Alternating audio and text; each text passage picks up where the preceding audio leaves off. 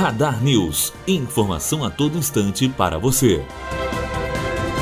Facebook derruba a rede que vendia engajamentos.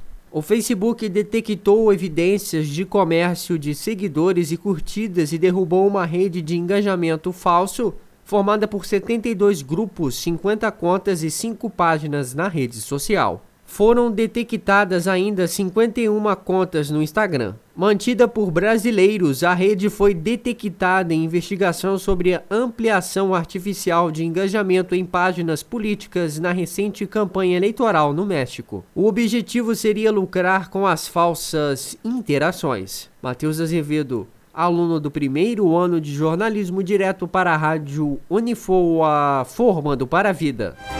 Radar News. Informação a todo instante para você.